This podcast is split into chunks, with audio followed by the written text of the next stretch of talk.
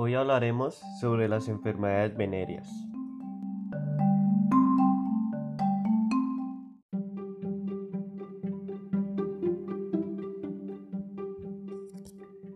Este es un tema de sumo interés para los jóvenes entre 13 y 18 años.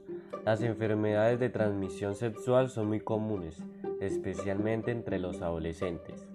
Hay alrededor de 20 millones de nuevos casos de enfermedades de transmisión sexual cada año en los Estados Unidos y cerca de la mitad de estos se encuentran en personas entre las edades de 15 y 24 años.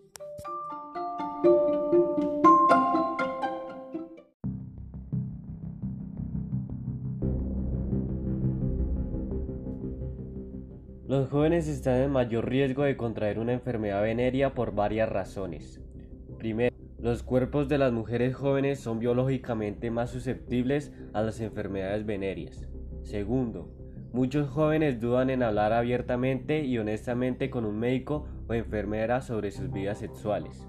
Tercero, por lo general, los jóvenes suelen tener más de una pareja sexual.